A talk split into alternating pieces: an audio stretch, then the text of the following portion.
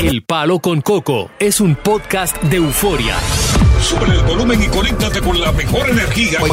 Show número uno de la radio en New York. Escucha las historias más relevantes de nuestra gente en New York y en el mundo para que tus días sean mejores junto a nosotros. El Palo con Coco.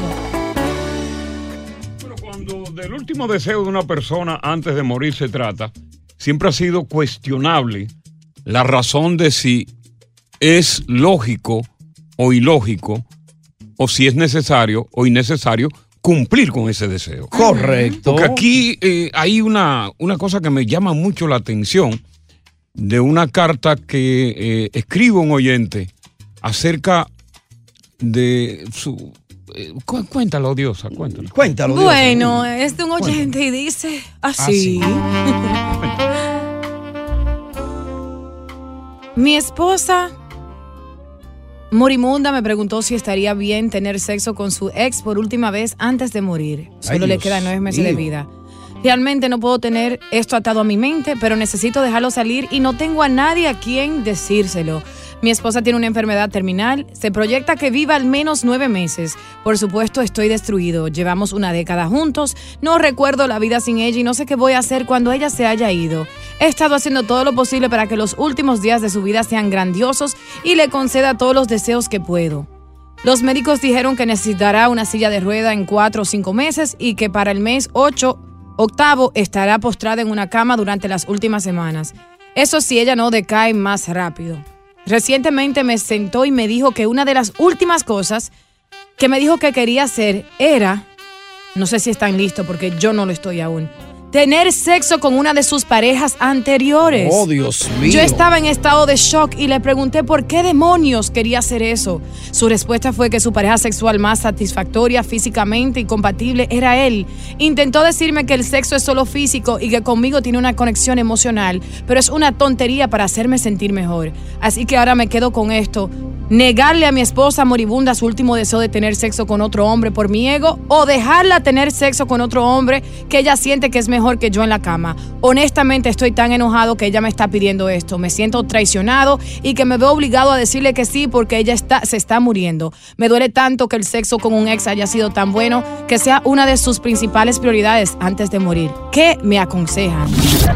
Eso está fuerte. Bueno, mira, de, verdad, de verdad que yo nunca había escuchado una petición de tal naturaleza. Increíble. Eh, yo, fíjate que yo siempre tengo una opinión, pero yo esta vez me acojo a la quinta enmienda y me abstengo de emitir un juicio para darle participación al oyente, ¿verdad? Claro. Que tiene una opinión sobre esto, porque como dije en principio, eh, el último deseo de una persona que quizás está condenada a muerte es cuestionable si se debe o no cumplir. Así y es es. una cuestión personal de, de ti que tú lo quieras o no cumplir. Pero de verdad que es un último deseo bastante extraño. Así es. Aquí solo cabe decir, pero ¿y será posible? Claro. Mucho, pero va- vamos, vamos a conversar contigo como oyente. Yo me imagino cómo se siente este hombre. Bueno, pero ya eh, está a punto de morir. No sé si pudieras tú, como oyente, permitirle a tu pareja, ¿verdad? Ese último deseo. Yo no veo una cosa tan grande tampoco en eso. Yo tengo mi opinión como mujer, pero después que los oyentes opinen, yo. Ok. Estás escuchando el podcast del show número uno de New York. El Palo con Coco. Continuamos con más diversión y entretenimiento en el podcast del Palo con Coco. Pero señor, Dígame. Coco, Tony, Diosa. Y vamos a hacer un show por esa petición. Pero si te lo piden en vida, la que están en salud, una que esté moribunda, que lo esté pidiendo eso. No, hombre, a él que, que le dé para allá, que eso no es nada. O que le dé a ella el libre albedrío. Y si lo hizo, lo hizo, pero que no se lo diga. Ya, ya, vamos con Franklin. Franklin, ¿tú, tú qué piensas de, de este caso tan sui generis? Dime, ¿cómo está? Saludos. Dale, dale, Hello. dale, se te escuchamos. Diosa, Cocotá, Tony. Eh, es lo que tiene que dar, hacer un trío con ella y ya. Y Ya. resuelto. Vamos con Andrés. Andrés, buenas tardes, bienvenido. Coco, buenas tardes. Le escuchamos. estamos sorprendidos hasta los oyentes. Sí, todos estamos sorprendidos Estamos con esto. hasta los oyentes. bueno, Coco, pues yo pienso que, que deberían dejarla. Igual, pues la señora ya se va a morir y Ya. lo que se disfruta es lo que uno tiene en vida. Deja ver qué dice Moisés. Moisés, ¿tú estás de acuerdo también? Bueno, yo no estoy de acuerdo, no, para mí es una falta de respeto. Ajá. Ahí me, ahí me meto tomando con el café, porque los nueve días te lo empezamos a celebrar el día y me meto. Oye. Deja ver qué dice el Jeffrey. Jeffrey, buenas tardes, bienvenido al Palo. Buenas tardes, buenas tardes con todos. Ahí va a haber destrucción de hogares, porque ella puede destruir el hogar del otro hombre si está casado. Eh, es un punto importantísimo también. Ahora, Sí, es que siempre y cuando la esposa se dé cuenta del otro hombre. Porque yo me imagino que eso será eh, eh, muy en secreto. Ahora, lo que yo me. Si él se lo permite, será en la misma casa de ella, porque ella prácticamente está postrada. Exacto. Y quizá muy deteriorada. O sea, te verá este hombre hacerle eso a esa mujer. Posiblemente, porque estamos hablando de que. ¿Cuántos meses que le dan de vida? Nueve no- meses, a los cuatro Bueno, y cinco eh, los diagnósticos se equivocan, ¿eh? También. Sí, Y hay milagro también. Sí. O puede morir más rápido. También. Ahora, ¿no creen ustedes que esto, es- él- ella le está diciendo a él que durante toda la vida de la, rela- la relación con él, él, ella estuvo con este otro hombre? Es lo más probable. Y que ahora le quiere dar un último adiós. Es lo más probable. Ahí hubo cuernos todo el tiempo. Pero ella pudo seguir haciéndolo a escondidas, entonces, supongo. Sí, pero ahora como está enferma, se vale del marido para que tiene que traerle al marido aquí a la cama. Bueno, de, de verdad que es un caso bastante abominable. Es un caso muy de, de mucho horror. Yo me quedo sorprendido con esto. Ay, yo estoy bosque abierto. Y me pongo, en, Ah. me pongo en, en una posición de si fuera yo el que tuviera que complacer a mi mujer en ese sentido. Yo mismo no sabría qué hacer. Ajá. De verdad, es muy difícil. Es si muy yo difícil. fuese hombre, yo le digo, claro que sí, pero arranca con todas tus pertenencias para que él te cuide esos nueve meses y ruede. Es verdad. Bueno, eh, yo no voy a emitir una opinión. Buenas tardes, bienvenidos al Palo Con Coco. Estás escuchando el podcast del show número uno de New York, El Palo con Coco. Bueno. Oye, es increíble cómo Mm. cambian los tiempos. Porque los dos tienen 20 años. Ajá. En plena flor de la juventud, diría yo. Sí. Llevan ya seis años juntos como novios, pero decidieron mudarse. Ella, la que escribe, dice que el tipo es un tipo, un tipazo, un gran novio. Y que está feliz con él en todos los sentidos, menos en uno. Que desde que se mudaron juntos hace año y medio, Ajá. la vida sexual de ambos se ha reducido prácticamente a cero. ¿Cómo? Que ahí no se clava. Oh, Dios mío, con 20 añitos. Que dice que se pasan meses sin sexo. Ajá. Que están ocupados con el trabajo, que están ocupados con la escuela. Mm. Le dice él, pero Ajá. claro, ella entiende que es solo una excusa para él no tener sexo con ella.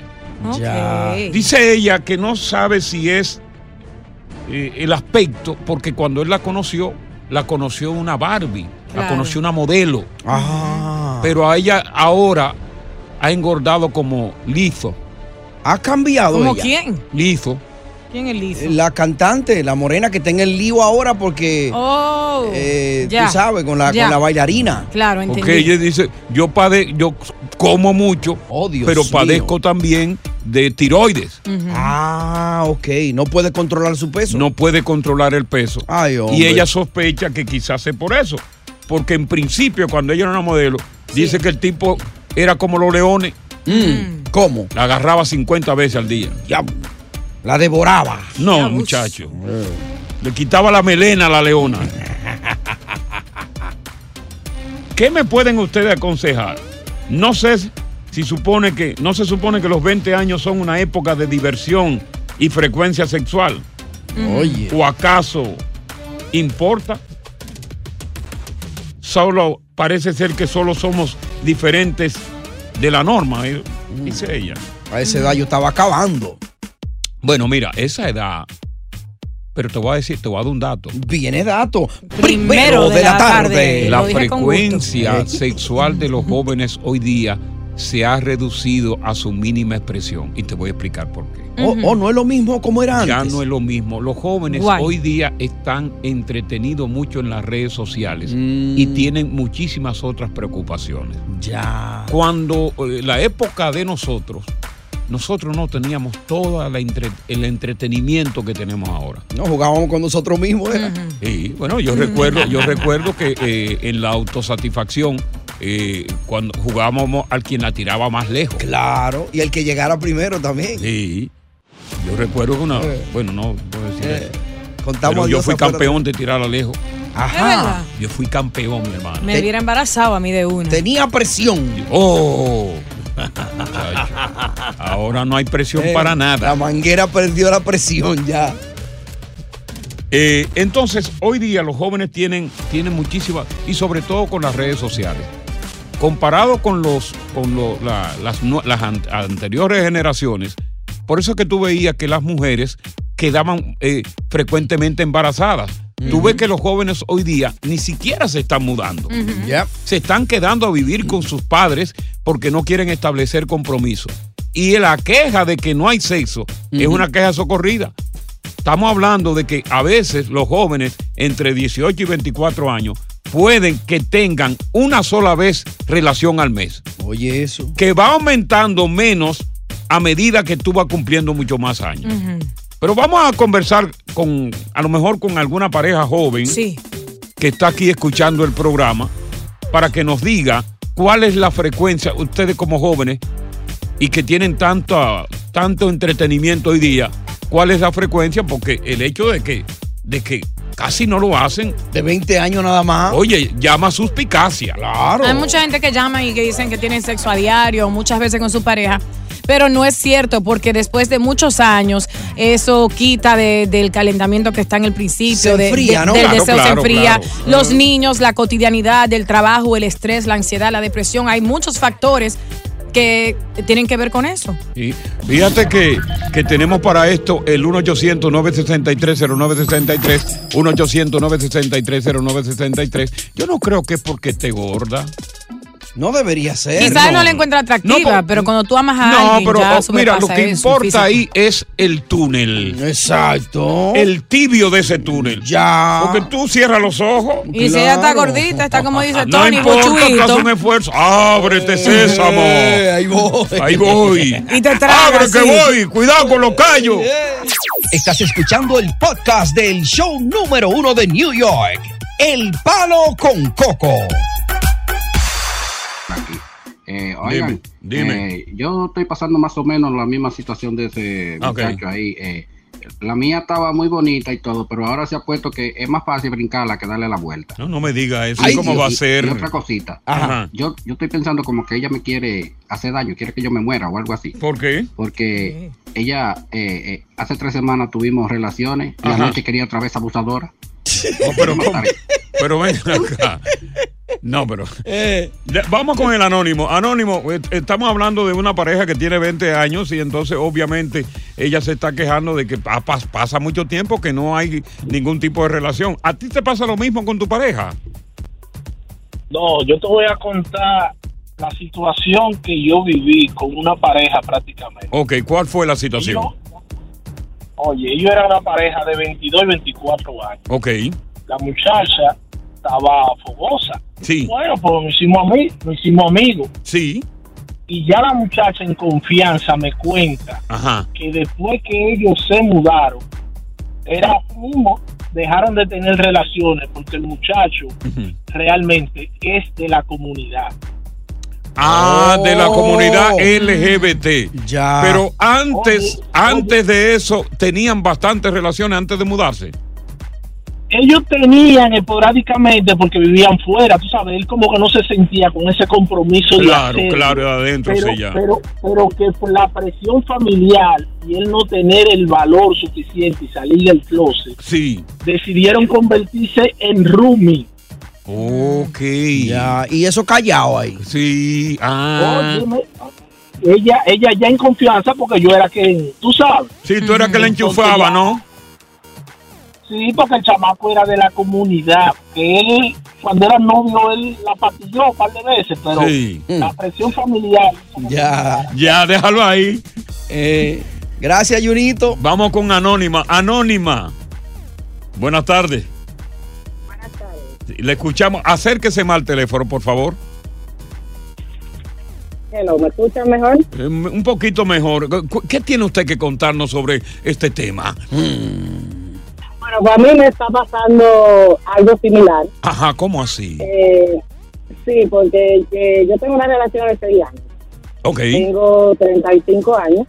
Oye, tú estás Y, ah, sí, ahora que estoy mejor. Tú estás como una plancha, mi hermano, que tú la haces Ardiendo. Pero como le estoy diciendo, eh, mi esposo es igual. Eh, yo he luchado mucho por eso, he hablado con él, le he dicho. ¿Qué es lo que es tu esposo? Pero- Guay, blanco. No, no, que está flojo, que está lento. Ah, pues yo entendí que ella dijo guay. Digo, Es bueno. igual, igual. Ah, ok, ok. Igual, igual, exacto. ¿Y qué edad tiene él, Anónima? ¿Qué edad tiene él? La misma edad, tenemos la misma edad. 35 igual que ella. ¿Y qué tiempo? Cinco igual que yo. Ok, ¿qué, qué tiempo se toma él sin darte una patada? Bueno, pues yo le voy a decir que a mí me hacen como el cambio de aceite y piso, cada tres, tres meses. Oh my God, no. Ahí hay problema. Y yo, sí, y yo busco, busco la manera, he hablado con él, me dice que tenemos un niño de tres años, eh, pero eso no, el tiempo se saca. Pero ¿qué, qué es lo que él alega cuando tú le, le sugieres naturalmente? Mira, aquí estamos flojos en el departamento eh, sexual, ¿qué, qué te pasa? ¿Qué, qué, qué alega él? No, al principio me decía que era de que el niño. Entonces ya el niño más grande, ahora me dice que no, que está cansado, que no, que el niño duerme en la cama, a veces yo lo duermo, lo llevo a su cama y el niño se queda tranquilo y después en tres horas le da tiempo para hacer algo. Pero no. ¿Cuándo fue la última vez que él te dio pau pau? Bueno, a mí me va a llegar mi periodo ahora y el otro fue como dos meses. Ay, Dios A- Ahora, mío. ¿qué, qué tienes tú en mente? ¿Qué piensas tú? Tú no has buscado autosatisfacerte porque naturalmente hay... eh, los sexólogos recomiendan el vibrador o el consolador como parte precisamente de muchas mujeres cuyos maridos no tienen frecuencia sexual con ellas. No tengo. ¿Lo tiene? lo tengo y me auto- ¿Lo Claro, tiene? Lo tengo y hasta sueños mojados tengo, pero imagínate. Wow. Y otro hombre no ha buscado. Eh, deberían, tengo. No, ten cuidado. ¡Ey! ¡Ey! ¡Ey! ¡Ey! ¡Ey! ¡Ey! No, No, no, pero- no, no, no, no te lo permito. Oh, pero él no, No te lo permito. Él no la está atendiendo. No, no, un momentito, un momentito. Aquí yo no, yo no acepto infidelidades. Tres meses. Ten cuidado. Yo no acepto infidelidades y más de una mujer seria como tú. No te ponga una ficha. Coco, pero- Agota los últimos recursos que tú tienes que agotar. A ver, porque lo último que se pierde es la palabra y la esperanza. Jamás piense por tu cabeza hacerle infiel. Si él no la atiende, eso otro la tiene que atender. No, no apoye toda esa vagabundería también. Se va a quedar con- con- Usted con es ese vagabunda. uterino. Mire, vagabunda. Hay que calmarlo. Oh, Usted está loca. La vida es una, Coco. No te quiero aquí en este programa por vagabundo y sinvergüenza. Sácame, sácamela, sácame. sácamela del aire. Sácame a diosa del aire por vagabunda y sinvergüenza. Date tu ¡Palo! Oye, gracias por escuchar El Palo con Coco. Si te gustó este episodio, compártelo en redes sociales. Si te quedaste con las ganas de más, sigue derecho y escucha todos los episodios que quieras. Pero no somos responsables si te vuelves adicto al show. Suscríbete para recibir notificaciones y disfrutar el podcast del mejor show que tiene la radio en New York. El Palo con Coco es un podcast de euforia.